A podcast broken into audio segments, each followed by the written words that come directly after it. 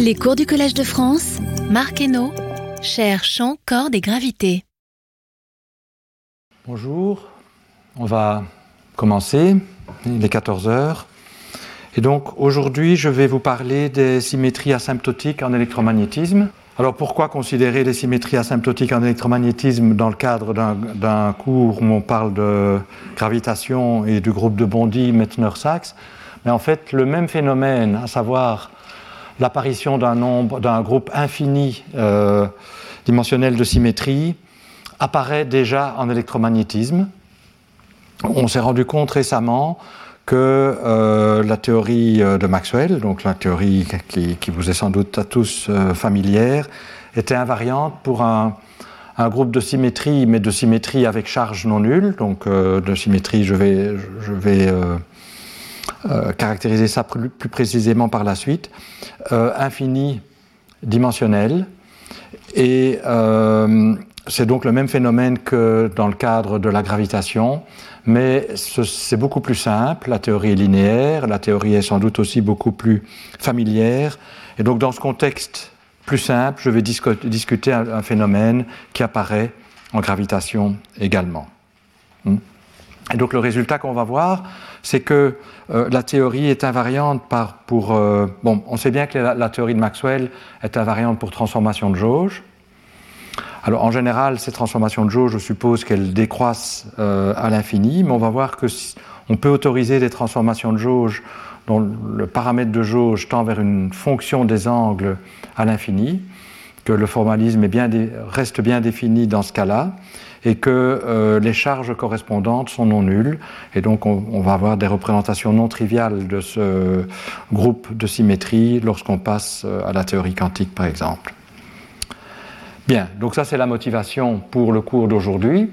Et euh, la manière dont je vais aborder l'étude de ces symétries, c'est par le formalisme hamiltonien, parce qu'il existe dans le formalisme hamiltonien un lien très clair et direct entre symétrie d'un côté et générateur et charge de l'autre. Donc le, théorème de Noether, en un sens, prend une formulation très claire et très simple dans ce cas-là et euh, permet également de discuter l'algèbre des, générateurs euh, à travers le crochet de poisson des générateurs, etc. Donc la première chose que je vais faire, c'est parler du formalisme hamiltonien ou de la formulation hamiltonienne de la théorie de Maxwell. Et donc pour, me simplifier, pour simplifier les choses au maximum, je vais prendre la théorie de Maxwell libre. Donc le point qui m'intéresse, c'est de mettre en évidence ces symétries. Donc je vais simplifier le contexte au maximum. Mais je vais quand même utiliser une formulation hamiltonienne qui permet justement de mettre bien toutes les symétries en évidence. Et donc c'est une, formulation où je vais garder toutes les composantes du potentiel vecteur et leur moment conjugué. Donc puisque je suis en, hamiltonien, donc je vais avoir un espace des phases, donc je vais avoir des Q et des P, qui dans le cadre du champ électromagnétique sont les composantes du potentiel vecteur, et donc l'action sous forme hamiltonienne va dépendre des composantes du potentiel vecteur. Alors je vais séparer les composantes spatiales. Donc je vous rappelle, les indices latins prennent les valeurs euh, d'espace 1, 2, 3, et, la composante temporelle du potentiel vecteur, qui aura aussi son propre moment conjugué. Et puis, euh, dans l'espace des phases, il y a des contraintes.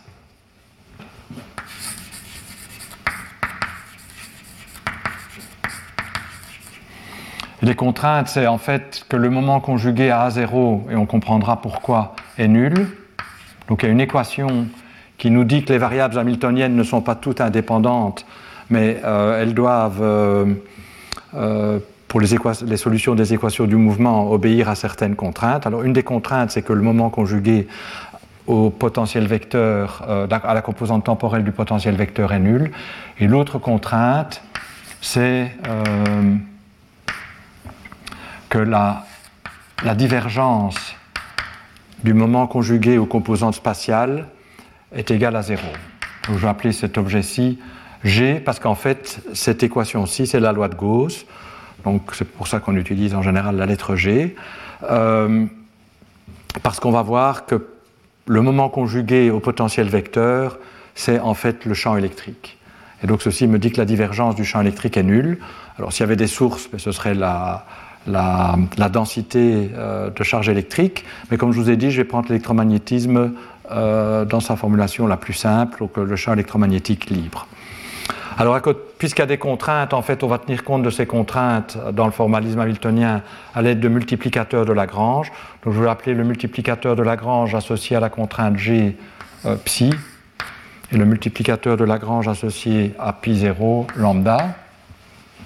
Et donc, l'action sous forme hamiltonienne va prendre. Oui, alors il y a des indices que j'écris pas. Évidemment, ceux-ci sont des champs. Donc, AI, pi à 0, euh, pi 0 dépendent explicitement euh, des coordonnées d'espace et, du temps. C'est des variables dynamiques. Donc, je n'indique pas les, arguments, mais donc euh, rappelons-nous que ce sont, ce sont, des champs. Alors, je vais avoir la partie cinétique standard en hamiltonien qui est PQ point. Hein, donc, qui, qui, me dit que pi est le moment pi est le moment conjugué à AI, pi 0 le moment conjugué à, 0. Puis je vais avoir la densité hamiltonienne, que je vais appeler H ronde, et puis j'ai les contraintes qui apparaissent multipliées par leur euh, multiplicateur de Lagrange. Donc je vais avoir psi moins lambda pi 0. Donc tout est compris ici, sauf peut-être encore h que je dois donner. Donc h, c'est la densité hamiltonienne. Et en fait, ça va être la densité d'énergie alors la densité d'énergie, on sait ce que c'est, c'est un demi champ électrique au carré plus euh, champ magnétique au carré. Donc c'est euh, un demi pi i carré, puisque je vous ai dit plus. Alors le champ magnétique c'est FIJ. Donc ça c'est la densité d'énergie du champ électromagnétique, hein, E carré plus B carré. Et, mais évidemment, quand, on a des contraintes dans la formulation hamiltonienne, on a toujours le droit de redéfinir euh, les, fonctions euh, par des termes qui proportionnels aux contraintes. Hein. Lorsque les contraintes sont nulles, ben, ça ne change rien. Donc c'est une liberté qu'on a. Et il se fait que je vais choisir cette liberté pour des raisons qui apparaîtront clairement par la suite, mais euh, donc que j'explique pas tout maintenant. Je vais en fait prendre la loi de Gauss et je vais la multiplier par A0. Et je vais euh, aussi prendre l'autre contrainte que je multiplie par AI. Donc je vais prendre comme densité hamiltonienne ceci. Donc ça, ça diffère de la densité d'énergie standard, que on connaît bien, par des termes proportionnels aux contraintes. Donc c'est une redéfinition qu'on a le droit de faire. Alors, euh, je vais montrer que cette action-ci, hamiltonienne, est bien équivalente à l'action qu'on connaît euh, de Maxwell, qui est euh, donc S égale à moins un quart intégrale d 4x f mu nu f nu. Donc je vous rappelle, hein, f mu nu, j'ai déjà utilisé la notation. f mu nu, c'est euh, la dérivée extérieure du potentiel vecteur. Et donc les composantes 0, I, c'est le champ électrique. Les composantes purement spatiales, c'est le champ magnétique. Alors, donc je vais vous montrer que cette action-ci, c'est réellement une réécriture de cette action de départ bien connue de, Maxwell. Euh, et pour ça, je dois euh, faire un certain nombre de euh, remarques. Tout d'abord, l'action que j'ai écrite ici est invariante de jauge.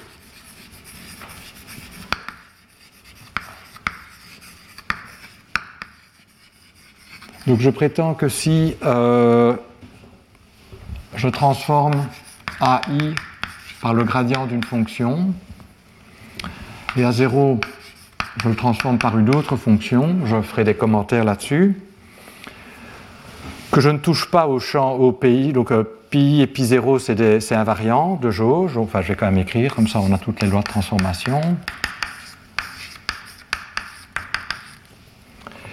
Et je dois vous donner, euh, donc les autres, je dois vous donner la loi de transformation de toutes les variables qui apparaissent dans l'action.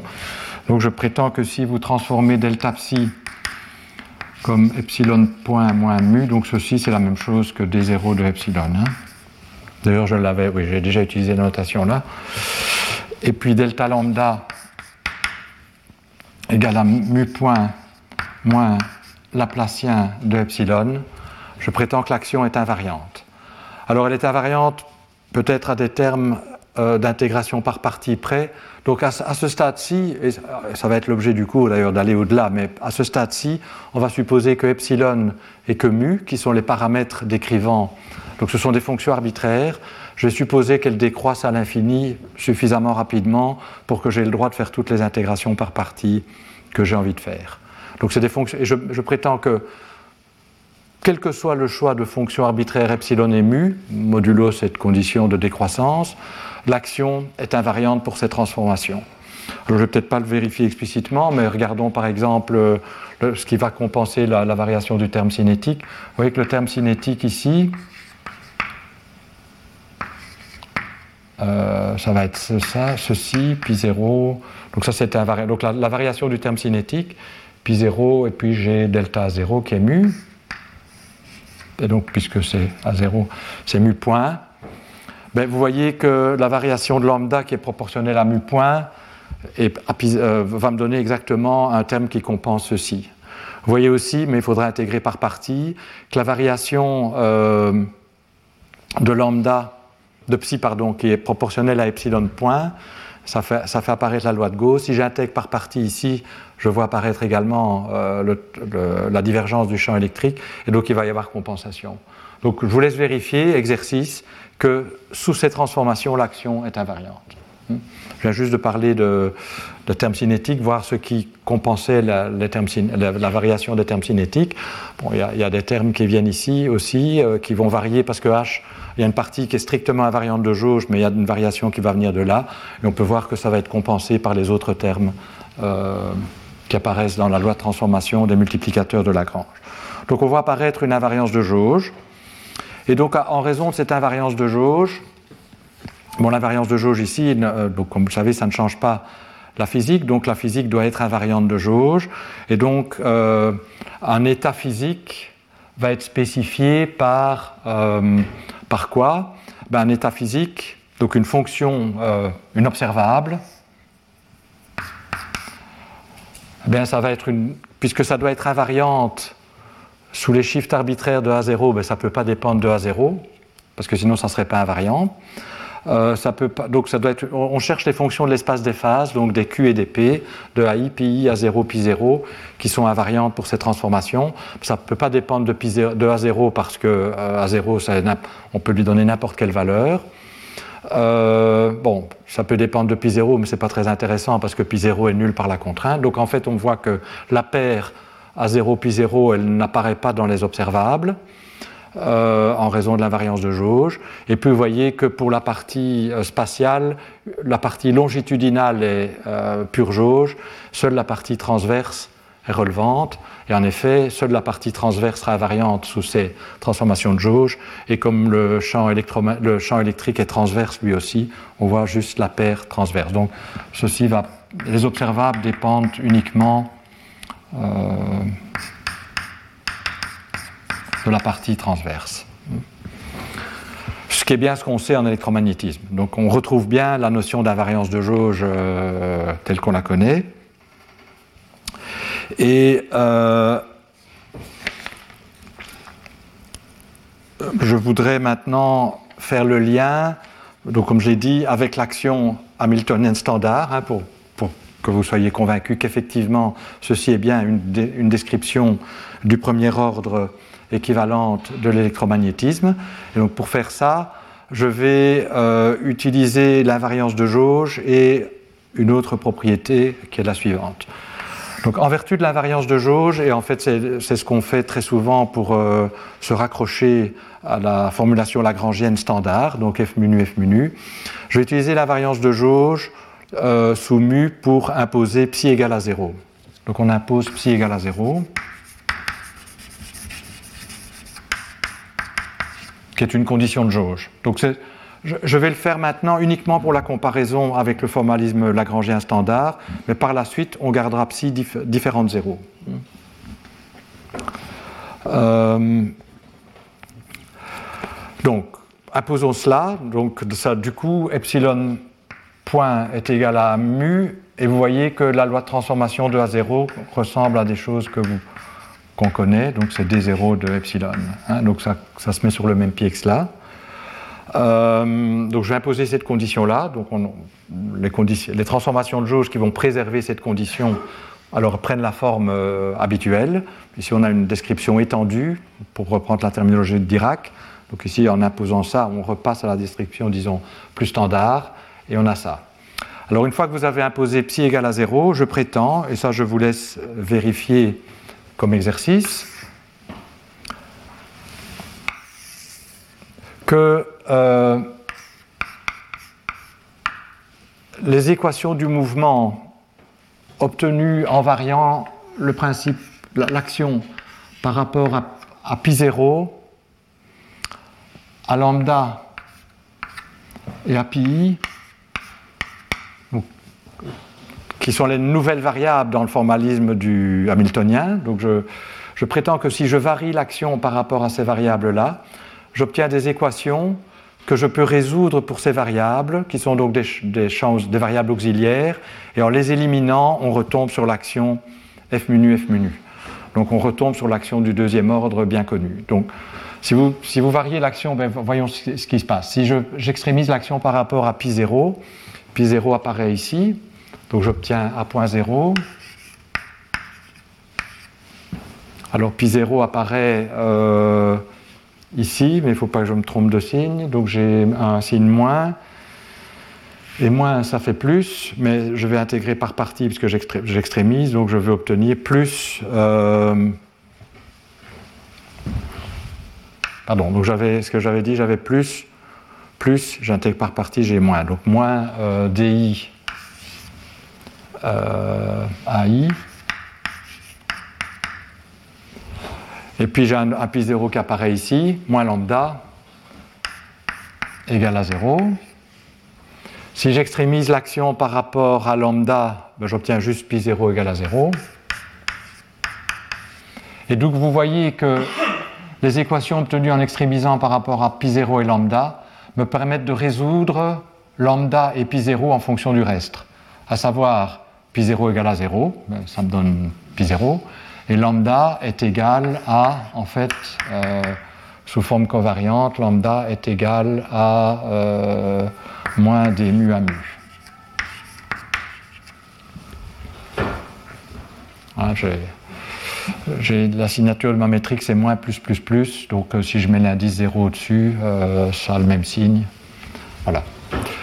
Et donc vous voyez qu'effectivement, on peut résoudre pour pi 0 et lambda en utilisant les équations du mouvement de pi 0 et lambda. Et pour pi si j'extrémise l'action par rapport à, à pi j'obtiens a point i qui vient de là. Alors pi se trouve dans h. J'ai un demi pi carré, donc moins pi i Malloge pi est aussi dans, le terme ici en A0 euh. Donc je vais obtenir moins euh, DI à 0 est égal à 0. Donc effectivement, je peux résoudre par rapport à pi Et en fait, c'est cette équation-là qui me dit que pi est le champ électrique. d 0 à i moins di à 0. Euh, et donc, alors, ce que je dis, c'est que si maintenant vous injectez lambda pi 0 donné par ces équations et pi i donné par cette équation dans l'action ici, vous retrouvez exactement l'action. Euh, donc en fait, c'est la transformation de Legendre inverse. Vous retombez sur l'action du second ordre de Maxwell. Et donc on a une théorie, euh, on a une description de la théorie qui est bien la théorie de Maxwell.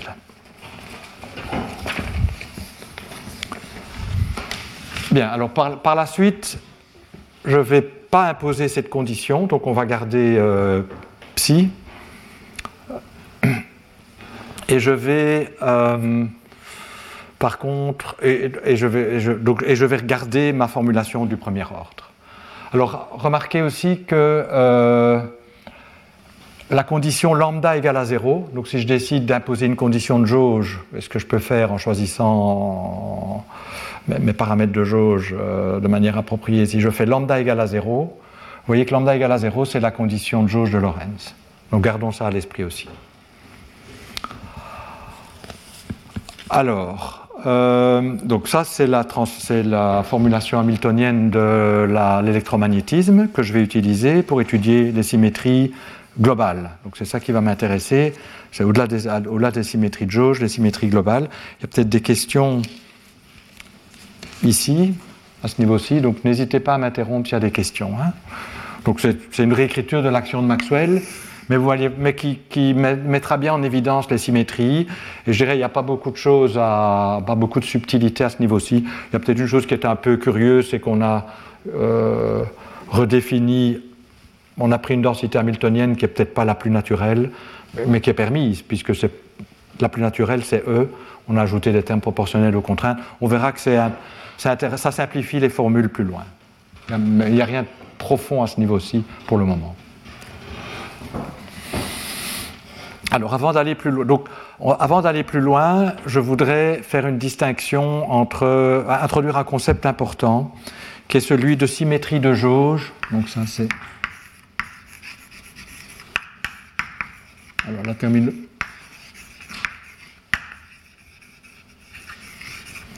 Alors la terminologie est un peu bizarre, mais c'est la terminologie, soit propre, soit impropre. Donc je vais faire la distinction entre deux types de symétrie de jauge. Et euh, pour faire la distinction, je vais utiliser une propriété que Dirac a mis en évidence lorsqu'il a étudié le formalisme hamiltonien des, théories possédant une invariance de jauge, qui est le fait que ces contraintes qui apparaissent, donc ici pi0 et euh, G, elles ont un double rôle. Elles ont à la fois, elles jouent le rôle ben, d'être des contraintes, de vous dire que les, les, les variables hamiltoniennes ne peuvent pas prendre n'importe quelle valeur, elles, doivent être, elles sont soumises à ces équations. La divergence de e, pi doit être égale à 0, pi 0 doit être égal à 0. Mais c'est aussi les générateurs des transformations de jauge. C'est-à-dire que si je prends par exemple la, fonction, en quel sens? Si je considère l'objet suivant, donc euh, la combinaison linéaire des contraintes, de la contrainte de gauche des 3x. Et que je calcule le crochet de poisson de toutes les de, de, AI, par exemple, avec G de epsilon, en supposant d'abord que epsilon tend vers 0. Donc je vais supposer, tout le but du, cours d'aujourd'hui, ça va être de regarder ce qui se passe quand epsilon ne tend pas vers 0. Mais comprenons d'abord ce qui se passe quand epsilon tend vers 0 euh, suffisamment vite pour que le terme d'intégration par partie que je vais écrire puisse être égal à, soit effectivement égal à 0, que je laisserai tomber. Donc ça c'est quoi? C'est moins epsilon divergence du champ électrique. Donc si j'intègre par partie, c'est... Euh, un terme de surface près, dk epsilon pi k d3x. Donc il y a plus un terme de surface. Mais si epsilon tend, vers 0 à l'infini, suffisamment vite, bon, le champ électrique va décroître comme 1 sur r carré, donc si epsilon tend vers 0 aussi à l'infini, ça, va être nul, ceci. Donc c'est une réécriture euh, euh, correcte.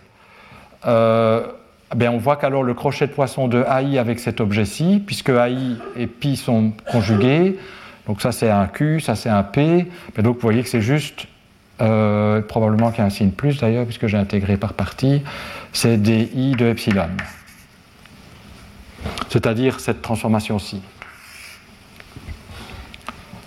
Et si je calcule le crochet de poisson des autres variables euh, ben, euh, hamiltoniennes. Hein. donc je regarde les P et les Q. Les, multiplicateurs de Lagrange ont une transformation qui contient les dérivées temporelles, donc c'est autre chose. Mais donc je regarde ces variables-ci. Ben, la, seule, variable qui se transforme avec epsilon, c'est AI. Et effectivement, la seule variable qui voit cette fonction-ci, ben, c'est AI parce que c'est conjugué à k. Toutes les autres variables vont avoir un crochet de poisson nul avec G de epsilon. Et si maintenant je considère euh, G que je vais appeler de mu, qui est l'intégrale de mu fois pi 0 des 3x, ben, il est clair que si je calcule les crochets de poisson de, des variables hamiltoniennes avec ceci, je vais reproduire la partie en mu des transformations de jauge, puisque A0 est conjugué à pi 0.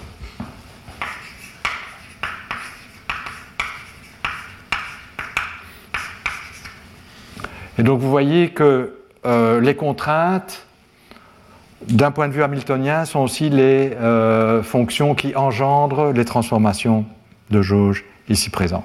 Et ça, c'est un principe général. Les contraintes, en tout cas, selon la terminologie de Dirac de première classe, donc qui sont liées à, une, qui apparaissent parce qu'il y a une dégénérescence du Lagrangien liée à une invariance de jauge, jouent toujours ce double rôle d'être à la fois des contraintes, mais aussi des, générateurs, des transformations de jauge. Mais vous voyez que j'ai été très prudent ici, notamment quand j'ai discuté cette contrainte-ci, j'ai dit euh, ceci c'est juste si epsilon tend vers 0 à l'infini, parce qu'en général, je vais ramasser un terme d'intégration par partie qui va être le flux à l'infini de epsilon fois pk, peut-être avec un signe moins. Et c'est clair que si epsilon ne tend pas vers 0, ben ceci ne va pas être nul, et donc je n'ai pas le droit de le laisser tomber. Et donc dans ce cas-là, euh, si on regarde le générateur d'une transformation de ce type-ci, mais avec un epsilon qui ne tend pas vers 0 à l'infini, on va voir qu'il faudra ajouter au terme proportionnel aux contraintes un terme de surface qui va en fait contrebalancer ce terme-ci. Mais du coup, le générateur correspondant ne va plus être nul. Vous voyez, le générateur, s'il est proportionnel aux contraintes, Lorsque les contraintes sont satisfaites, il est nul. Bon. Puisque les contraintes sont nulles quand elles sont satisfaites par définition. Et donc la seule chose qui reste, c'est un terme de surface. Quand les paramètres de jauge tendent vers 0 à l'infini, il ne faut pas ajouter de terme de surface. Quand ils tendent pas vers 0 à l'infini, il faut ajouter des termes de surface. Et je vais être assez euh, explicite là-dessus, puisque c'est l'objet du cours d'aujourd'hui. Mais... Et du coup, le euh, générateur n'étant pas nul, il va avoir une action non, triviale sur les, états physiques. Et on appelle les transformations de jauge correspondantes des symétries de jauge impropres. Donc on va appeler une symétrie de jauge propre une symétrie de jauge où les paramètres tendent vers zéro suffisamment vite à l'infini, de telle sorte que le générateur correspondant soit égal à zéro, c'est-à-dire soit strictement proportionnel aux contraintes, sans terme de surface en plus. Et on va dire que la symétrie de jauge est impropre, et ça va être plus concret quand on va les construire explicitement, lorsque, en plus du terme proportionnel aux contraintes, on doit ajouter un terme de surface non nul, et donc le générateur se réduit à ce terme de surface quand les contraintes sont satisfaites. Alors ceci va être tout à fait clair quand on va explicitement construire, mais j'annonce déjà la couleur. Donc parmi les transformations de jauge, certaines de ces transformations-ci, en fait, lorsque epsilon et même lorsque mu ne tend pas vers zéro à l'infini, ont un effet non trivial sur les états physiques, et c'est précisément celles qui définissent les, les symétries asymptotiques non triviales de l'électromagnétisme. Mais pour arriver à cela, je dois développer un certain nombre de choses, et en particulier, puisque je vais étudier le comportement à l'infini, je vais devoir traiter des intégrales de surface, je vais donc devoir vous donner des, vous être un plus, plus précis sur le comportement asymptotique des champs. Hein, pour pouvoir travailler avec des intégrales de surface qui contiennent les champs, ben, il faut savoir comment ils se comportent à l'infini, euh, ces, ces champs. Et donc ça c'est le point 3.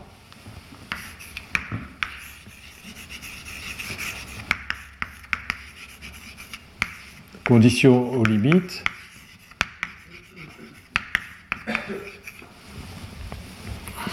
Donc les conditions, comment, quelle est la décroissance des champs à l'infini? Alors, Je rappelle, la, semaine passée, j'ai parlé du champ scalaire. J'ai dit dans le, dans le, cas du champ scalaire, on pouvait considérer des, euh, champs scalaires à support compact, mais c'était peut-être pas le, plus intéressant. Et on a regardé des, des champs à décroissance lente. évidemment, dans le cas du champ électromagnétique, alors j'ai pas mis de source, mais supposons qu'il y ait des sources euh, à l'intérieur.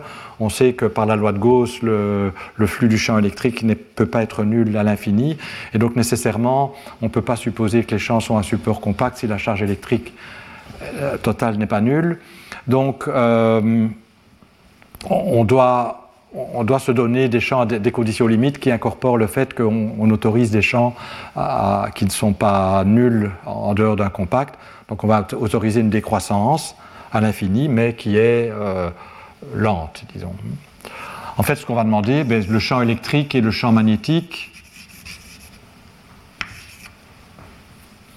Et le champ magnétique, on va demander, ben, par la loi de Coulomb, on sait que le champ électrique c'est en 1 sur R carré, donc on va autoriser des, choses des champs en 1 sur R carré.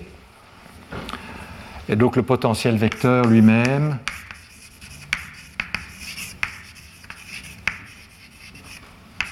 puisque le champ magnétique, c'est le, rotationnel du champ potentiel vecteur, ça contient des dérivés, mais ça va être en, 1 sur R.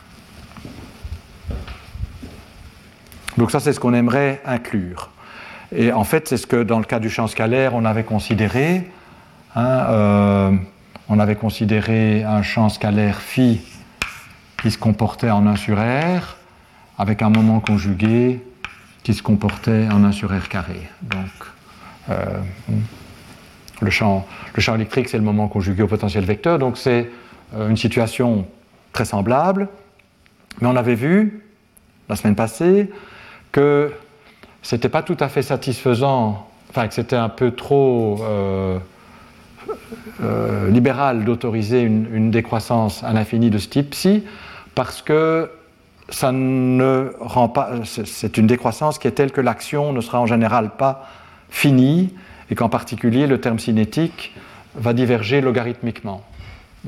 Alors comment on voit ça? Ben, euh, Je vous rappelle, hein, comment on a vu ça? Ben, si, si le champ va en 1 sur R et que son moment conjugué va en 1 sur R carré, le produit ici va en 1 sur R cube. J'écris les choses en, en coordonnées cartésiennes. Il faut faire attention parce que les moments conjugués ont un poids de densité. Donc ici, j'écris les choses en. Euh, cette décroissance-ci, euh, en 1 sur R carré, c'est en coordonnées cartésiennes. Euh, donc on a quelque chose qui est en 1 sur R cube, mais évidemment les arguments que je donne ne dépendent pas des coordonnées, hein, mais pour fixer des idées, je, suis bien obligé de, supposer quelque chose. Donc je mets en coordonnées cartésiennes 1 sur R carré, 1 sur R, 1 sur R cube. Et j'intègre sur l'espace.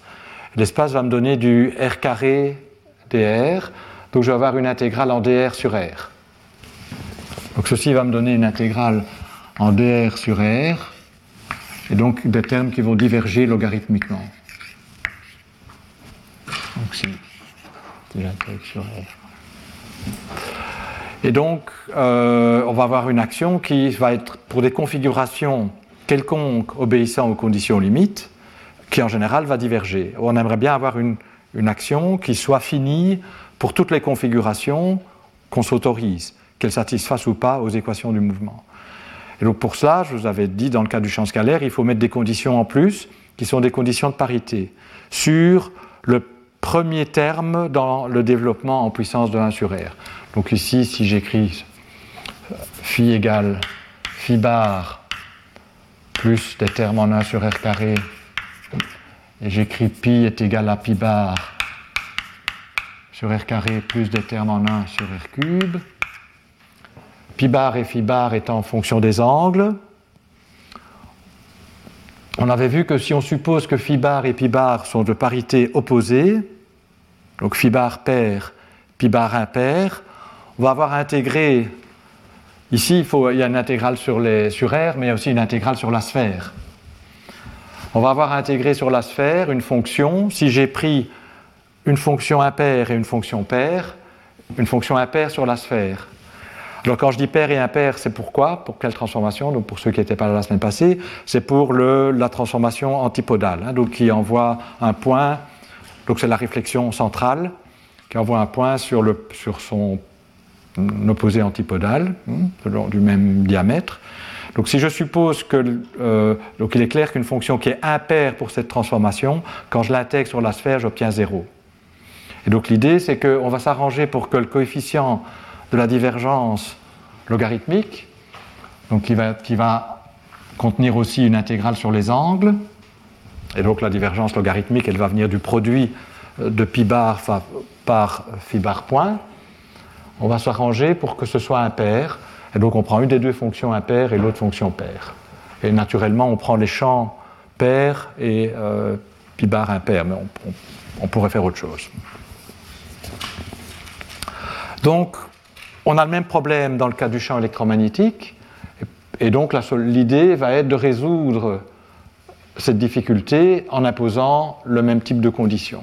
On va imposer des conditions de parité sur le terme dominant euh, des champs. Donc, si par exemple je fais le développement euh, de AI pour pi, donc j'ai dit on va supposer que c'est en 1 sur r carré, donc le, premier coefficient, je l'appelle toujours euh, avec la même lettre et je mets une barre. Hmm. donc c'est des fonctions des angles uniquement, hein, et, et, ça va aussi dépendre du temps, selon les équations du mouvement. r carré plus O de 1 sur r cube. Ce qu'on a envie de dire, ben, on dit on va imposer les mêmes conditions euh, de parité, enfin on va imposer des conditions de parité, et le champ électrique, euh, ben, le champ coulombien, il est, euh, il est clairement impair. Et donc on va, demander, on va imposer que pi bar i de moins n, donc je vais appeler euh, n la normale à la sphère, donc c'est une autre manière d'écrire les angles. Donc, hein, donc n c'est euh, ni c'est xi sur r, et donc c'est une fonction, ça paramétrise les, points sur la sphère. Hein. On va demander que pi bar i soit impair.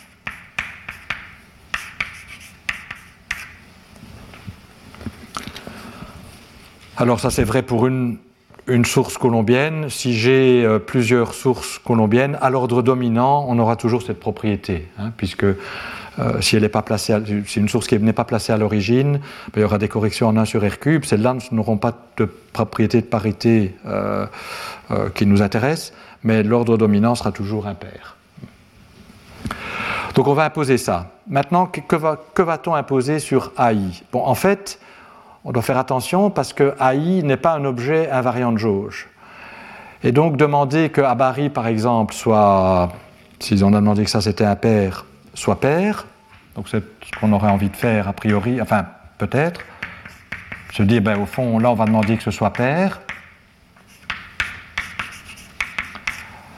Mais ben, c'est peut-être un peu trop fort parce que ça fixe aussi la possibilité d'effectuer des transformations de jauge. Donc ce qu'on va demander, c'est que A bar I soit, soit pair à une transformation de jauge près. De telle manière que le champ magnétique soit strictement, qui lui est invariant de jauge, soit impair comme le champ électrique. Mais si je demande que le champ magnétique est impair, la seule chose que je puis dire, c'est que le champ, que son potentiel vecteur est pair à une transformation de jauge près. Donc ce qu'on va autoriser, c'est que ceci soit à une transformation de jauge près, bon, qui va être du même ordre, hein, donc qui va dépendre des angles, donc de, la normale en général. Hein, euh, donc quand je prends le gradient, c'est bien en 1 sur R. Euh, c'est ça qu'on va imposer. Hmm, invariance à une transformation de jauge près. De telle sorte que quand je calcule le champ magnétique, lui va être strictement. Bon, il y a un gradient, donc ça, euh, d sur dxi est impair, hein, donc euh, euh, le champ magnétique va, être, va avoir les mêmes propriétés de parité que le champ électrique. Donc c'est ça qu'on va imposer. Et on va voir que c'est ça en fait qui, qui fait tout. Alors sans nuire à la généralité, si j'impose que ceci, bon, donc il y a une partie paire, vous voyez que si, si phi va avoir une partie paire, une partie impaire, la partie impaire de phi, quand je prends le gradient, ça donne du pair, et je peux toujours l'absorber là-dedans. Donc sans, nuire à la généralité, je peux supposer que phi est pair.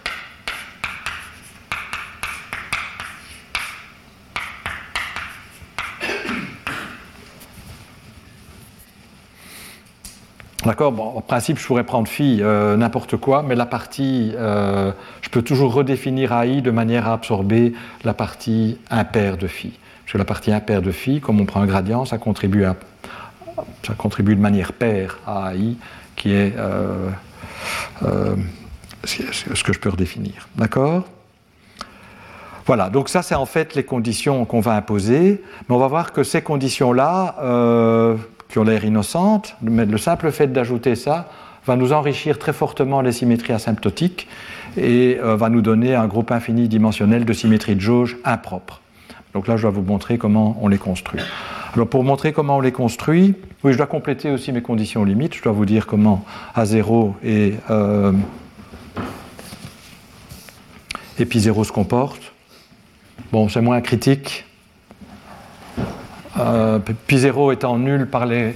Oui, donc vous voyez, les, conditions limites que, je m'impose, et je l'ai implicitement utilisé, mais euh, peut-être c'est bon de le formaliser, je vais évidemment imposer des conditions limites qui sont compatibles avec les solutions intéressantes euh, de la théorie. Hmm. Donc si sûr je pourrais me dire, tiens, je vais imposer que pi décroisse commun sur R5 et euh, le potentiel vecteur hein, commun sur R4. Bon, c'est clair que du point de vue convergence, euh, on, est, protégé, mais ça élimine malheureusement toutes les solutions euh, intéressantes.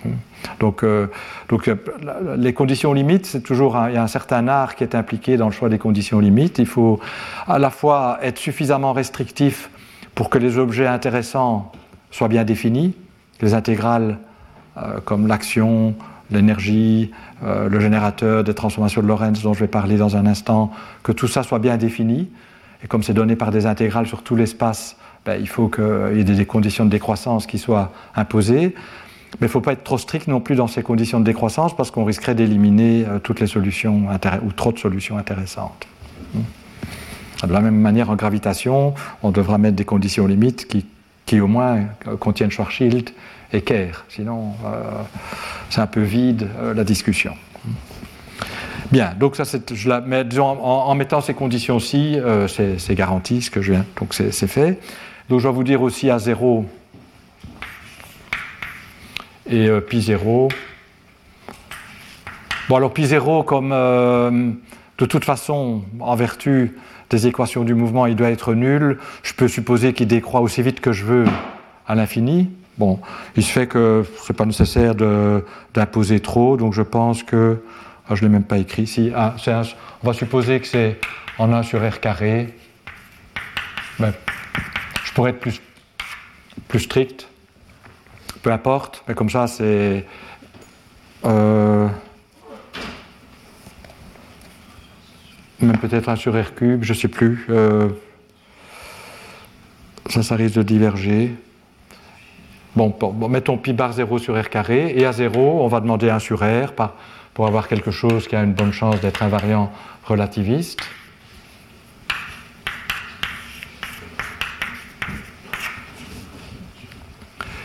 Et on va imposer, alors ça peut paraître curieux à première vue, mais on va voir que c'est le bon choix, que A bar 0 soit impair. Alors vous allez me dire, mais ça a l'air. Euh, c'est pas. Euh, c'est pas la même loi que pour. Euh, oui, plus une transformation de jauge. Hmm. Euh, mais bon, en fait, là, je ne dois pas l'écrire explicitement, mais euh, donc, en fait, pas de condition, en d'autres termes, puisque la transformation de jauge pour A0, c'est mu, on, on peut shifter mu comme on veut. En fait, je pourrais n'imposer aucune condition de parité sur A0, A bar 0, je mais alors on, constatera que la partie euh, paire de A bar 0 est pure jauge, et donc euh, qu'on peut supposer que c'est antisymétrique. Donc la, chose que je voudrais dire maintenant, c'est pourquoi ici j'ai un signe moins alors que là j'ai un signe plus. Donc ça a l'air d'être euh, contradictoire, mais rappelez-vous que la parité ici est reliée à une parité sur l'hyperboloïde. Et l'hyperboloïde, il y avait à la fois S et les angles, que j'avais appelé XA, donc ça c'est Et que à la symétrie antipodale est aussi associée une réflexion dans le temps. Et comme à 0 a un indice temporel, il y a un signe qui viendra de, de, de, de 0. Donc c'est ça qui motive le choix, mais si on ne savait rien, si on était, donc soyons, on pourrait dire, soyons agnostiques, euh, on peut voir que la, partie paire de A bar 0 disparaît du formalisme, elle est réellement pure jauge inobservable. Et donc pour me simplifier la vie, je l'impose déjà maintenant en, anticipant un résultat qu'on peut vérifier indépendamment. Ça, simplifie les formules. Et donc l'important est d'avoir les idées et pas nécessairement le détail euh, des calculs. Mais, le signe moins peut se comprendre parce qu'il faut se rappeler que ces symétries euh, antipodales sont aussi accompagnées d'une symétrie S va en moins S. Et donc tout ce qui a S c'est le temps, et donc c'est comme à zéro. D'accord? Alors, je vais écrire les. Parce qu'on en aura besoin, je vais réécrire ces conditions en, en, coordonnées polaires. Je vais les écrire ici parce qu'on en aura besoin. Euh, mais j'ai probablement besoin. Oui, ben vous, avez, vous, avez, ça dans les notes. Hein. ça, on sait que c'est vrai.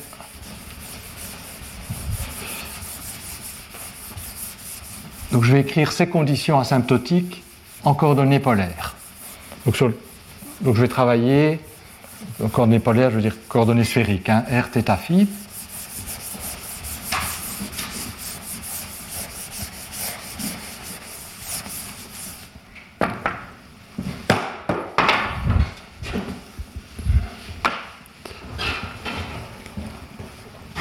Ben, il faut juste euh, faire un changement de coordonnées. Hein. Donc, AR va euh, ben, euh, passer encore. Donc, ça décroît comme un 1 sur R aussi.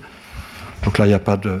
Donc, ça va être 1 sur R à barre R plus O de R-2. Et à barre R,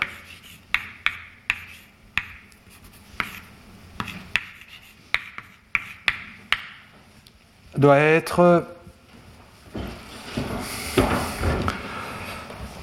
Bon, alors, en coordonnées cartésiennes, c'est pair, parce que les vecteurs d sur dxi sont envoyés sur moins d sur dxi, mais le vecteur d sur dr est envoyé sur plus d sur dr. Donc ça veut réellement dire que ai dxi, quand j'écris ça en termes de composantes, mais si je vois là forme ai dxi, elle est euh, impaire.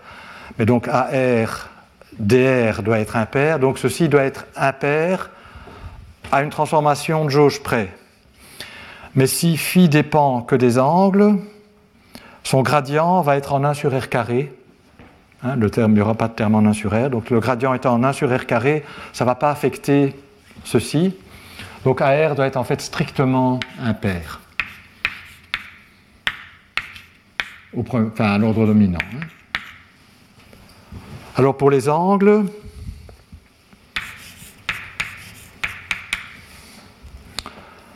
Alors, euh, quand je passe en coordonnées polaires, c'est un, covecteur, donc il y a la matrice jacobienne de la transformation qui apparaît. Et comme je dérive ici, enfin, euh, c'est les angles, donc la composante angulaire va être haussée d'une puissance de R.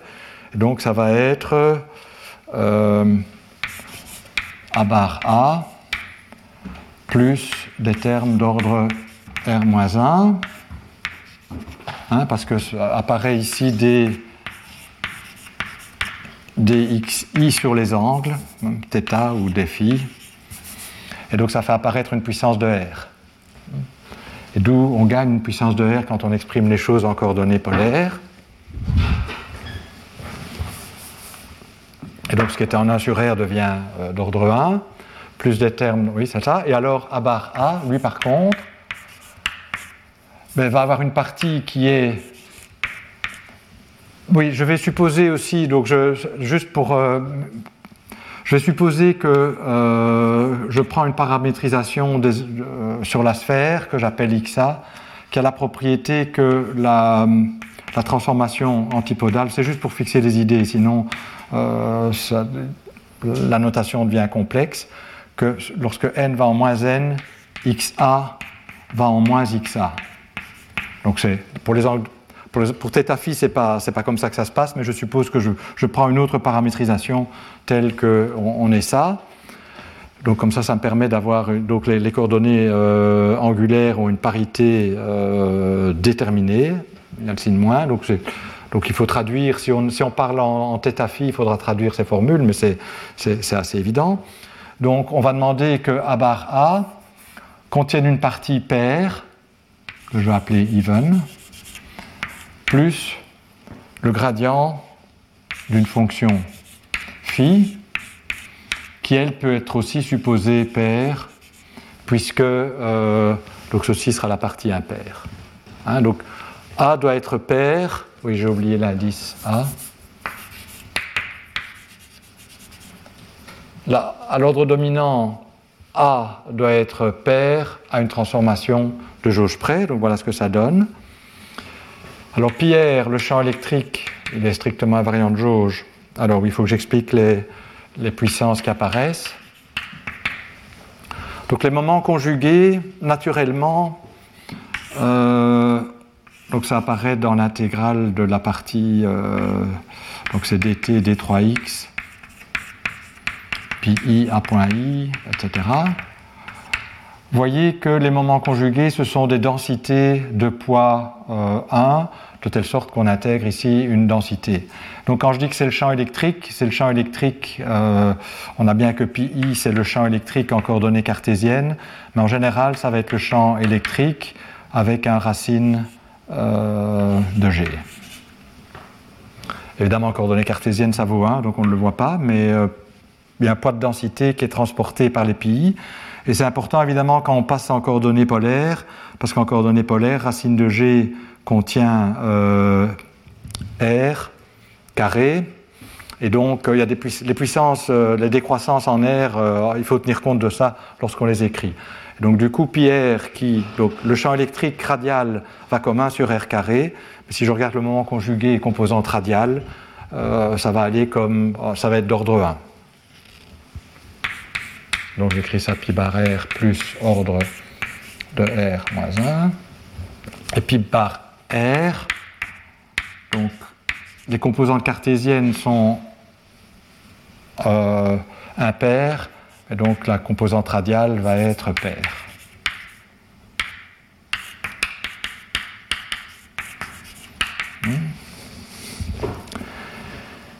Et puis pour les composantes angulaires, alors là à nouveau il y a, deux choses qui jouent. Euh, à nouveau il y a un poids de densité pour la partie angulaire, mais il y a aussi, euh, et cette fois-ci ça va être la matrice jacobienne inverse qui apparaît, euh, qui, fait passer des coordonnées cartésiennes aux coordonnées angulaires. Donc je vais, je vais récupérer une puissance de r carré mais je vais aussi avoir une puissance de 1 sur R qui vient de la matrice jacobienne. Au total, je ne récupère qu'une puissance de R, ce qui veut dire que pi A va décroître comme 1 sur R, plus des termes d'ordre R-2, et pi bar A, lui, va être impair. Donc ça, c'est exactement les conditions écrites là-bas en coordonnées cartésienne, réécrite ici en coordonnées polaires, ce qui est plus commode parce qu'on va annuler, on va euh, étudier des intégrales sur la sphère, donc c'est plus commode de travailler en coordonnées sphériques. Et euh, qu'est-ce que je dois encore vous dire? Donc je vais peut-être écrire à 0. lui, euh, donc étant 1 sur R à barre 0, que je peux supposer impair. 1 plus le terme d'ordre 1 sur R carré. Et puis 0. Oui, ah, en fait, euh, je n'ai pas été très précis. Ah, je l'ai effacé. Oui, quand j'ai écrit pi 0 sur R carré, en fait, euh, en coordonnées cartésiennes, c'est R4. Pi 0 a un poids de densité, donc un racine de G, quand je vais réécrire la même chose en coordonnées polaires, et c'est là que c'est en 1 sur R carré. Bon. Bon, mais comme de toute façon, on peut supposer qu'il décroît aussi vite qu'on veut. Hein, c'est juste euh, pour fixer les idées. Euh, d'accord, donc voilà mes conditions aux limites avec lesquelles je vais travailler. Je vous ai écrit l'action. On va étudier les, euh, les propriétés d'invariance de cette action, mais d'abord je vais quand même vérifier une chose, c'est que l'action est finie. Alors je vous ai dit, on impose ces conditions de parité pour que le terme cinétique dans l'action, donc PQ point, je vais, réécrire. Donc on va s'intéresser au, terme cinétique dans l'action. dt d3x pi i à point i plus pi 0 à point 0, hmm, terme cinétique. C'est ce qu'on appelle parfois le terme cinétique euh, en formalisme hamiltonien. Hein, c'est l'équivalent de ces PQ points, PIQ point I.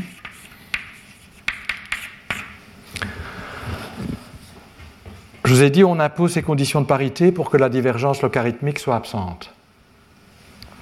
Mais là, je viens de relâcher les conditions de parité. Je dis, je l'impose sur les Q, non pas une parité stricte, mais une parité à une transformation de jauge près. Alors là, je n'aurai plus l'argument que je multiplie une fonction paire par une fonction impaire, parce que dans, je vais avoir euh, une contribution qui a l'autre parité, mais qui est un gradient. il faut voir si la contribution qui a l'autre parité et qui est un gradient est bien nulle. Donc là, il y a une chose à vérifier. Alors, on va regarder d'où peut venir la difficulté. Hein, c'est que, euh, donc à l'ordre dominant ici, je vais obtenir pi di de phi. Mais vous voyez que ceci, je peux le réécrire comme euh, di de pi de phi moins di pi phi. Alors quand j'intègre, euh, il y a un phi point sans doute. C'est la partie cinétique. Quand j'intègre, bon, ceci va se transformer en un terme de surface. C'est en 1 sur r carré, donc ça va me donner une intégrale de surface non nulle, mais finie. Donc ça ne va pas me poser de difficulté. Par contre ici, euh, ben, je vais avoir le même problème qu'il y a potentiellement, quand j'intègre sur tout le volume, il y a une intégrale, euh, une divergence logarithmique. Et donc pour tuer cette divergence logarithmique, on va imposer en fait que la contrainte soit décroisse plus vite que sa décroissance naturelle. Sa décroissance naturelle en coordonnées euh, cartésiennes, c'est 1 sur r cube, hein, puisque ça c'est 1 sur r carré, c'est 1 sur r cube. On retrouve l'intégrale de 1 sur r cube, ça me donne une divergence logarithmique. Donc ce qu'on va demander, c'est que DIPI décroisse comme 1 sur r4. Et ça ne tue aucune solution, puisque pour toutes les solutions physiques, DIPI est égal à 0. Bon, donc, euh, en fait, on a une liberté là qu'on peut choisir. Donc, on va renforcer ces conditions asymptotiques en demandant que la divergence euh, du champ électrique décroisse un ordre plus vite que ce que naïvement ceci implique. Donc, on renforce les conditions limites mais on les renforce dans un sens qui n'est pas très euh, contraignant puisque le champ électrique doit être à divergence nulle. Et s'il y a des sources, ces sources sont euh, à, support compact, donc euh, le membre de gauche de la loi de Gauss sera nul quand on tend vers l'infini. Donc au fond, on peut se le permettre et on peut montrer que en faisant ça, on élimine effectivement la divergence logarithmique. Donc on a le droit de relâcher un peu les conditions de parité, de demander que ce soit parité à, un gradient près, pour autant que la contrainte soit qu'on définisse l'espace des phases en disant on ne considère des moments conjugués qui décroissent comme ça, mais qui en plus obéissent à l'ordre dominant à la contrainte, qui en fait est très simple, elle va juste dire que la divergence du champ pi bar A est égal à 0. Si on fait le calcul. On peut montrer que la partie radiale ne va pas contribuer, parce que quand je prends le gradient par rapport à R de pi R, je vais obtenir quelque chose qui décroît naturellement euh, plus rapidement que ce qu'on pourrait. Hein, euh, on pourrait dire c'est en 1 sur R, non, ça va être en 1 sur R carré quand je prends la dérivée radiale. Donc effectivement, la, partie radiale ne va pas jouer ici dedans et on va obtenir que pi bar A doit décroître comme ceci, mais en plus, il faut que les, coefficients pi theta, pi bar theta et pi bar phi soient liés par cette relation. Bien. Alors, ceci étant dit, donc on a, qu'est-ce qu'on a fait jusqu'à présent? On a une action qui dépend de variables d'espace des phases, les A mu et les pi mu. Il y a des contraintes. Et on a donné des conditions limites qui donnent un sens à cette action, c'est-à-dire cette action est finie pour toutes les configurations qui obéissent aux conditions limites qu'on s'est données. Donc on a un problème variationnel bien défini. Alors ce que je voudrais faire maintenant, c'est, parce qu'on va voir que c'est non trivial, c'est examiner l'invariance de Poincaré de la théorie. Et je vais vous montrer que l'invariance de Poincaré de la théorie, avec ces conditions aux limites un peu inhabituelles qu'on s'est données, où les choses ne sont pas strictement paires ou impaires, mais il y a la possibilité d'avoir un gradient, elle n'est pas automatique. Et on va devoir faire quelque chose. On va voir que la variance de Poincaré de la théorie n'est pas garantie, en ce sens que je vais vous écrire les transformations des champs sous Poincaré, et on va voir que ce n'est pas une transformation canonique. Donc ce n'est pas une transformation canonique, ça ne préserve pas la partie cinétique de l'action. Ça ne préserve pas la partie cinétique de l'action, ça ne préserve pas l'action, ce n'est pas une symétrie. Donc on, va examiner ce problème maintenant. Et, je vois que je dois quand même faire attention au temps. Donc je vais peut-être pas être. Euh, je vais surtout insister sur les idées plutôt que sur le détail des calculs, qui peut se trouver dans des références que je vous ai données. Hein. Donc euh, il y a des références euh, mentionnées sur la page du cours, sur le site du Collège de France, et dans, ces références notamment contiennent des références sur le cas électromagnétique, et donc le détail des calculs s'y trouve. Comme le détail des calculs s'y trouve, ça me permet de ne pas passer trop de temps à, à réécrire des formules longues et qui prennent beaucoup de temps ici au tableau. Donc je vais vous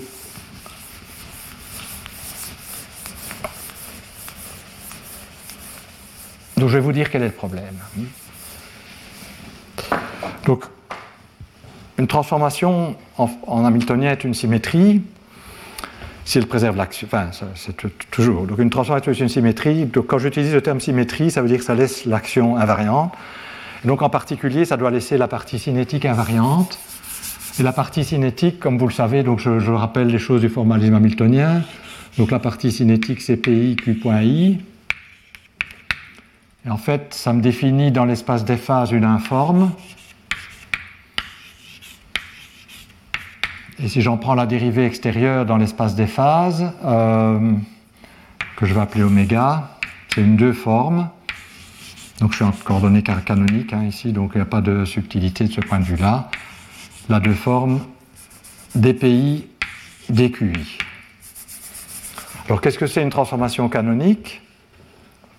C'est une transformation qui laisse cette deux, donc cette deux formes, elle porte un nom, c'est la deux formes symplectiques. Euh, qu'est-ce que c'est une transformation canonique? C'est une transformation qui laisse cette deux formes invariantes. Donc qu'est-ce que ça veut dire qu'elle laisse cette deux formes invariantes? Ça veut dire que je me donne un champ de vecteurs dans l'espace des phases, appelons-le euh, QI, D sur DQI, plus PI, D sur DPI, eh bien, on demande que la dérivée de l'I de oméga, pardon, le, long du champ de vecteur de oméga soit égal à 0. Ça veut dire que la forme est invariante. Et puisque la dérivée de l'I, comme la forme est, oui, d oméga par construction est égale à 0, Hein, puisque D c'est la dérivée extérieure de PI dQI, donc c'est une forme euh, euh, fermée, de même exacte. Euh, sa dérivée de l'I, alors il y a une formule générale qui dit que la dérivée de l'I, c'est la contraction intérieure par le vecteur x fois d plus d fois la contraction intérieure par x d'oméga. Hmm. Donc ça c'est une formule qui est vraie en général. Pour oméga, elle donne ceci. Et comme oméga est fermé, ceci est nul. Donc c'est d, i, contraction intérieure de oméga par x. Et donc demander que la dérivée de l'i soit nulle, ça revient à demander que d de ix oméga soit égal à 0, ce qui veut dire que la contraction intérieure par x de oméga doit être le d de quelque chose, va être le d de quelque chose. Et en fait, c'est moins la fonction. Donc ceci, c'est une informe. Donc en fait, c'est comme ça que ça va être moins la fonction génératrice euh, de la transformation. Hmm? Donc ça, c'est du formalisme hamiltonien, un, bref rappel. Donc on a une forme symplectique, bon, comme en plus je suis en coordonnées canoniques de Darboux euh, PQ, Donc oméga c'est dp dq. voilà ce que ceci me donne. Et si vous transcrivez tout ça en coordonnées, vous allez voir que, ce, que, le, que en fait QI va être d de Q de cette fonction sur dpi et pi, donc les formules bien connues, moins d de cette fonction sur dqi. Donc cette formule-ci, c'est en fait la formule que vous connaissez bien, euh, qui donne la transformation des, des, coordonnées et des moments conjugués sous une transformation canonique de générateur Q grand X. Et vous retrouvez donc le, champ de vecteur sera un champ de vecteur hamiltonien, pour reprendre la terminologie euh, symplectique, s'il préserve la forme symplectique. Et un champ de vecteur hamiltonien, on peut lui associer un générateur, et on a ces formules-ci. D'accord? Donc ça, c'est formulisme hamiltonien général. On va se poser la, question pour les transformations de Lorentz, de Poincaré. Donc j'ai une théorie, je peux écrire les transformations de Poincaré des champs, et je peux me poser la question, est-ce que ces transformations de Poincaré me définissent un champ de vecteurs hamiltonien? Et la réponse est non.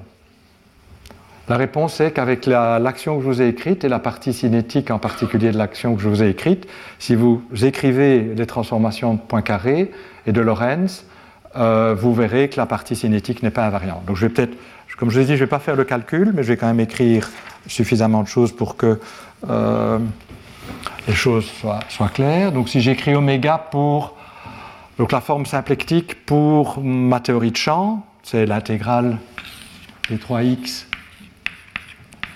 Alors oui, ici, comme vous voyez, j'ai une dérivée extérieure dans l'espace des phases. Mais si je travaille dans l'espace, dans l'espace-temps, j'ai aussi une dérivée extérieure d'espace. Pour distinguer les deux, donc la, dérivée extérieure dans l'espace des phases, je vais l'appeler dv, en fait c'est comme vertical.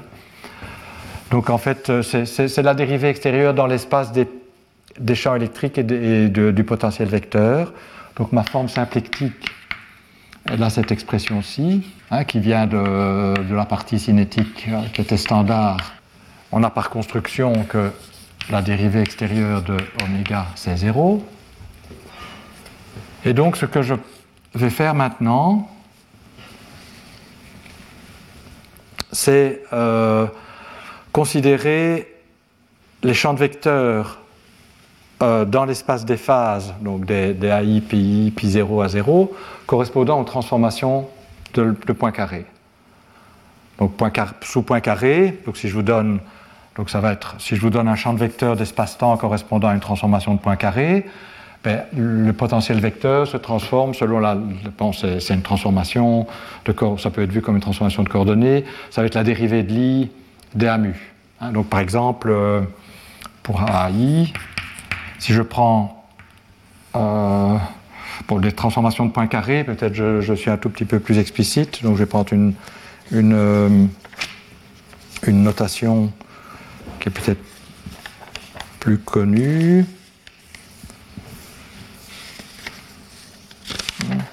Donc en fait, les points carrés, bon, rappel sur point carré aussi, après avoir fait rappel sur, bref, rappel sur euh,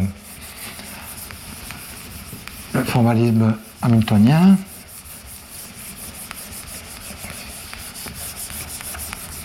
Donc les transformations de points carrés, il y a les transformations de Lorentz euh, homogènes, à savoir les rotations d'espace et les... Donc je vais appeler le champ de vecteur le plus général correspondant à une transformation de point carré. Écrivons ça comme ça. Il va y avoir une partie qui contient les hum, transformations de Lorentz propres. Donc on va donc à certaines combinaisons linéaires des transformations de Lorentz propres, xi d sur dx0 plus x0 d sur dxi. Hmm. Puis il y a les, rotations d'espace, paramétrisées par un paramètre euh, antisymétrique.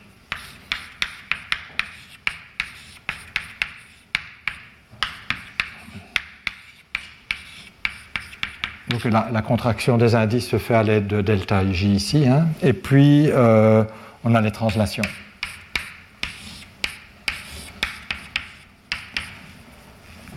Que je vais baptiser comme ceci qui sont des, donc, avec c'est des constantes, c'est constant, mais antisymétrique, c'est constant. Donc ça, c'est les transformations de Lorentz propres, infinitésimales. Ça, c'est les rotations infinitésimales, les translations de temps, les translations d'espace. Alors, euh, sous ce champ de vecteurs, la manière dont le champ électrique et le potentiel vecteur se transforme, ben, c'est sous dérivée de Lie. Donc, par exemple, sous les, cette ci la, la, manière dont donc delta, zeta, si je puis dire, de euh, AI, ben, ça va être la dérivée de Lie le long du champ de vecteur qui est là, de AI. Hein.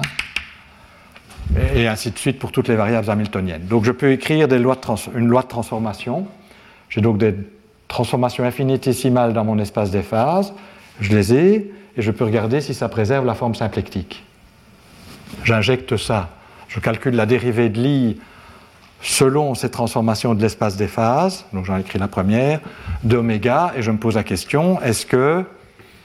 Donc, je, donc est, associé à un champ de vecteurs dans l'espace des phases, que je vais peut-être appeler x zeta, et je peux me poser la question, est-ce que la dérivée de Lie dans l'espace des phases, donc selon ce champ de vecteurs associé aux transformations de points carrés, est égale à 0 si c'est égal à 0, ça veut dire que c'est une transformation canonique et que ça préserve la forme symplectique. Euh, et que, ça préservera en partie aussi la partie cinétique de l'action. Et donc, c'est une condition nécessaire pour euh, que ce soit une symétrie. Et la réponse est non. Et en fait, euh, le problème vient des transformations de Lorentz propres. On peut montrer que toutes ces transformations-ci définissent de de braves transformations canoniques, ça laisse la forme symplectique invariante, mais que euh, les transformations de Lorentz propres, boost, ne laissent pas euh, la forme symplectique invariante. Donc alors les boosts, c'est parfois commode de les paramétriser euh, de la manière suivante. Donc c'est donc je, regarde que, je vais regarder que le premier terme, parce que le deuxième, vous voyez que ça soit je peux le rendre nul en plaçant sur l'hypersurface des conditions initiales x0 égale à 0, mais il est aussi du même ordre que ce terme-ci. Donc je peux aussi l'absorber, à un instant donné, je peux toujours l'absorber ici dedans. Donc la partie qui est délicate et difficile à manipuler, c'est celle-ci. Elle est difficile à manipuler parce qu'elle croît à l'infini, comme, comme xi, comme r. Celle-ci, le coefficient reste constant à un instant donné, donc ça ne pose pas de problème. Donc la partie délicate, c'est ceci. Et ça, je vais paramétriser. Donc, c'est une fonction des. Donc, ça, je peux l'écrire comme BI euh, NI fois R, où NI est la normale. Et BI NI, je vais l'appeler B. Donc, j'ai une fonction des angles fois R fois D sur DX0. Donc, vous voyez, le coefficient des transformations de Lorentz propres croît comme R à l'infini. Et c'est une des difficultés. Et vous savez aussi, et en fait, on a déjà parlé de la description des transformations de points carrés de Lorentz euh, en coordonnées polaires euh, il y a la semaine passée ou la semaine déjà d'avant, euh, où on a vu que sur la sphère, les transformations de Lorentz propres me définissaient des, vecteurs de Killing conformes. Et en fait, ces vecteurs de Killing conformes ont B comme dérive de B, c'est donné par le gradient de B. Et B, c'est donc euh, les harmoniques sphériques L égale 1 sur la sphère. Ben oui, L égale 1 parce que ça vient de XI. Hein. NI, c'est la représentation L égale 1 du groupe de rotation, vectoriel du groupe de rotation. Bien, alors ceci étant dit, donc je ne vais pas faire le calcul, mais si vous calculez la, variation de la forme symplectique sous une transformation de point carré, vous obtenez quelque chose qui est différent de zéro pour les transformations, de Lorentz propre. Alors c'est différent de zéro, mais c'est juste donné par un terme de surface à l'infini. Donc c'est presque nul, mais c'est pas nul. Et si vous faites le calcul, en fait, pour les transformations de Lorentz propre, vous allez obtenir comme résultat que c'est égal. Donc le calcul, c'est direct, hein, il suffit de substituer, c'est fait dans, dans les références que je vous ai données. Vous avez un terme de surface à l'infini, sur la sphère à l'infini, de, donc ça c'est l'intégrale des, des, des, défis, puis vous avez l'élément euh, de surface sur la sphère à l'infini, donc j'appelle la métrique sur la sphère à l'infini, sur la sphère unité, pardon, gamma bar AB, donc il n'y a, pas de R, hein, c'est la, la, sphère unité. Euh, dV de A bar R, dérivée covariante sur la sphère de B dV de A bar A. Donc je vous l'écris juste pour vous montrer que ce n'est pas égal à 0. Donc on fait, on fait le calcul et voilà ce qu'on obtient.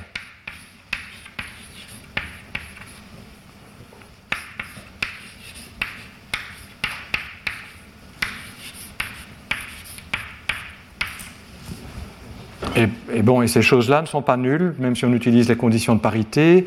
A bar 0 est impair, par exemple, mais pi bar R est pair, B est impair, et donc j'ai une fonction paire que j'intègre, donc c'est non nul.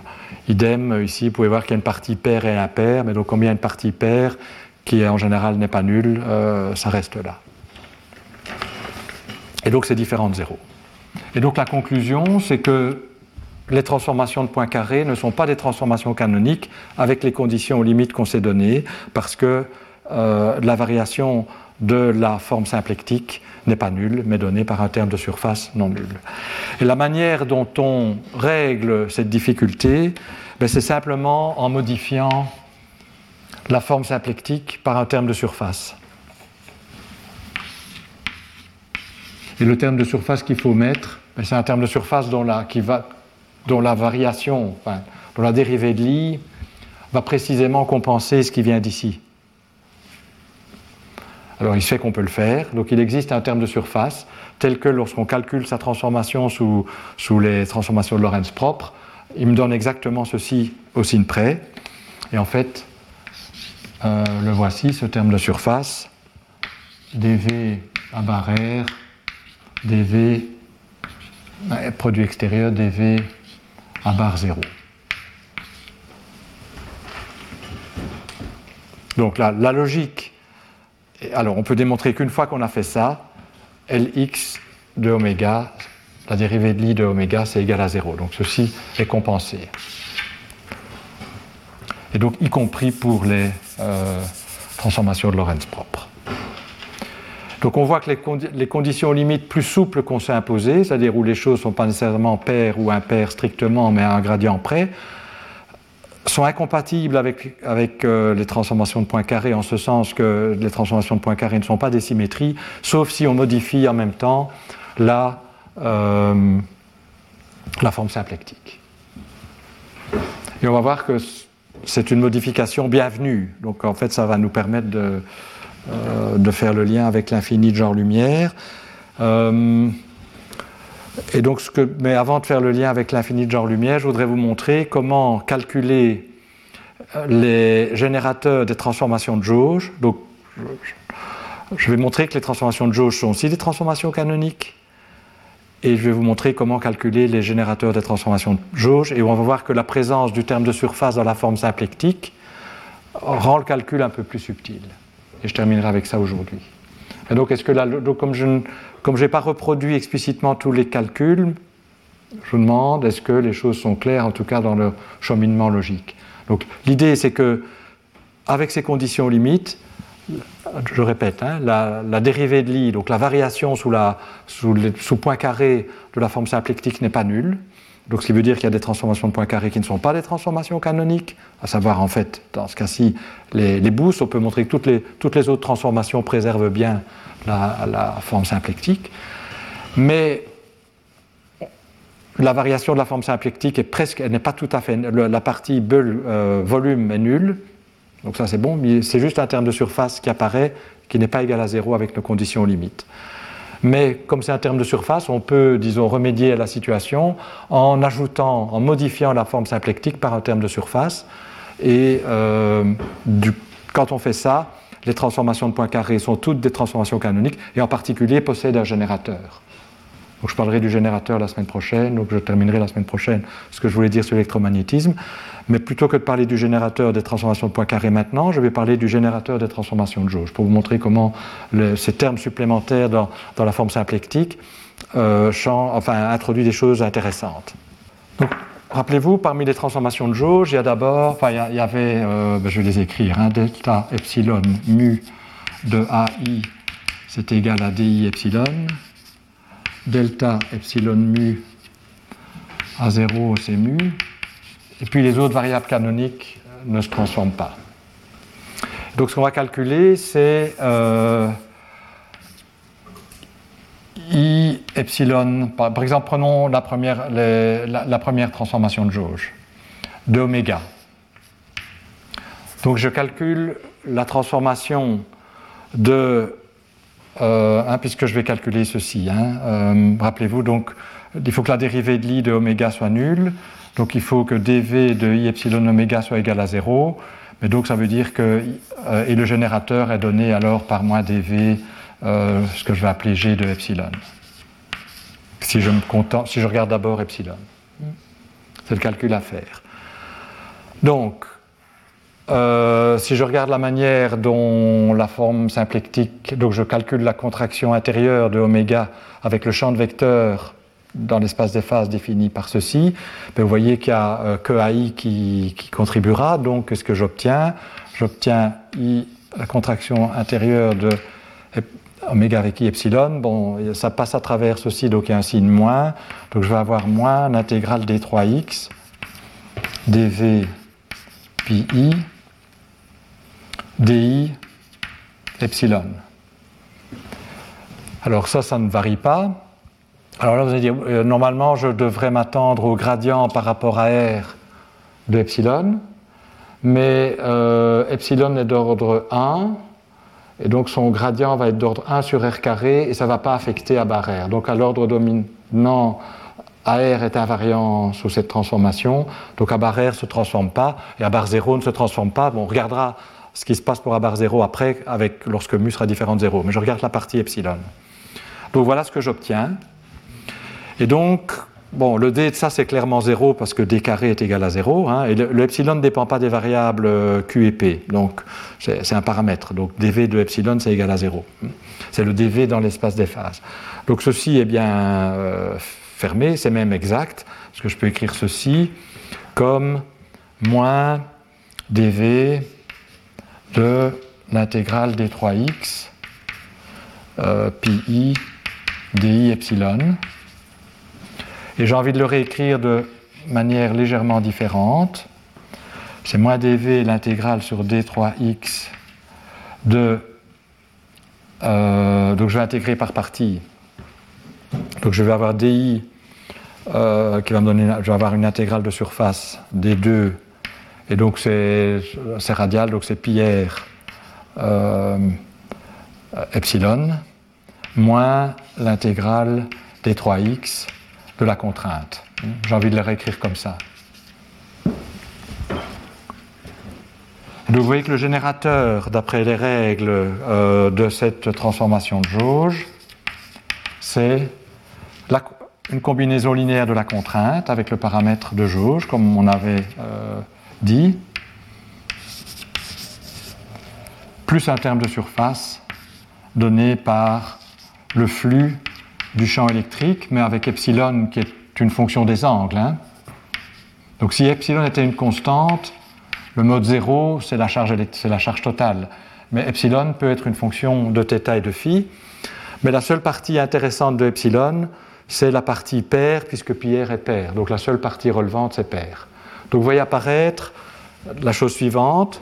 On voit que les transformations de jauge où epsilon tend vers une constante, paire, sont des transformations de jauge dont le générateur est non nul, puisque lorsque la contrainte est satisfaite, bien sûr, ce terme-là est, nul, mais il restera le flux à l'infini. Et les conditions limites sont telles. Bon, Pierre est d'ordre 1, donc quand j'intègre, euh, j'ai quelque chose. J'ai effacé les conditions limites, mais donc ça c'était d'ordre 1, ça c'est d'ordre 1, j'ai une intégrale non nulle, paire par paire. Et donc je vois apparaître des transformations de jauge impropres paramétrisées par une fonction paire sur la sphère. Et parmi ces transformations-là, il y a les transformations de phase globale où epsilon serait une constante, mais euh, je peux avoir un epsilon qui dépend des angles.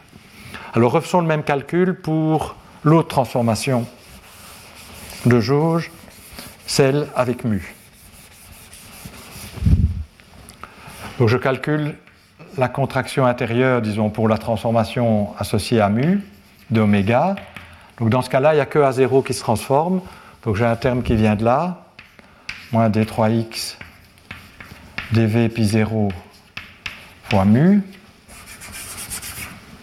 Et puis j'ai moins une intégrale de surface, et là, A bar 0 va se transformer, d2x, euh, racine de gamma bas, et alors ça avec un signe plus, puisque je dois passer au-dessus de dvr,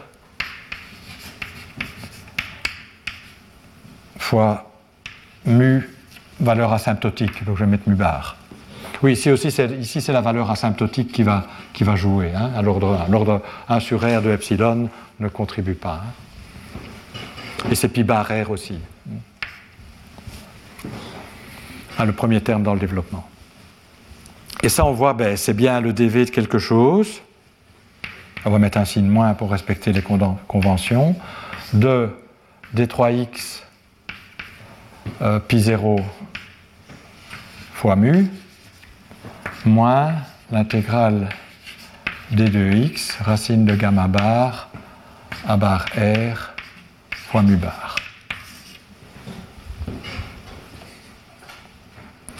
Et donc vous voyez que à nouveau cette transformation ici est une transformation canonique et son générateur est ce qui apparaît ici. Et ce générateur est proportionnel à l'autre contrainte, pi 0, mais il y a aussi un terme de surface qui vient. Et un terme de surface qui vient parce qu'on a une structure symplectique non triviale qui a été modifiée par ce terme de surface. Donc, sans cette modification de la structure symplectique, on n'aurait pas ce terme en plus, mais on a dû la modifier. On a donc ce terme en plus, qui en général sera non nul. En tout cas, lorsque mu bar est impair. Pourquoi? Parce qu'on a vu que a bar r était impair.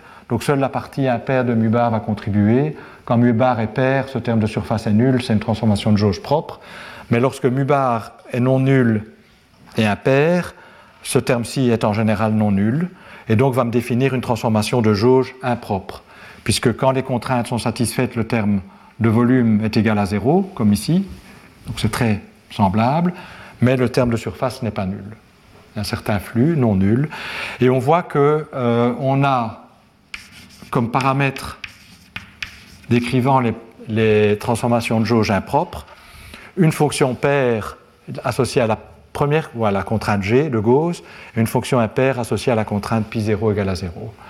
Je montrerai la semaine prochaine, je pensais avoir le temps cette semaine-ci, mais ce n'est pas en une minute que je vais le faire, que ces deux fonctions en fait se combinent pour former une seule fonction sur la sphère qui n'a pas de parité particulière, mais qui est exactement la fonction sur la sphère que les gens étudiant les propriétés asymptotiques de euh, l'électromagnétisme à l'infini de genre lumière ont rencontré. Donc ces, ces, fonctions se combinent pour former cette fonction euh, qui apparaît à l'infini de genre lumière. donc je vais arrêter là-dessus. Donc s'il y a des questions, elles sont les bienvenues, comme d'habitude. Et sinon, ben c'est... Donc la leçon d'aujourd'hui est terminée et nous avons après la pause un, séminaire. Euh, donné par notre séminariste qui vient d'arriver. Retrouvez tous les contenus du Collège de France sur www.colège-2-france.fr.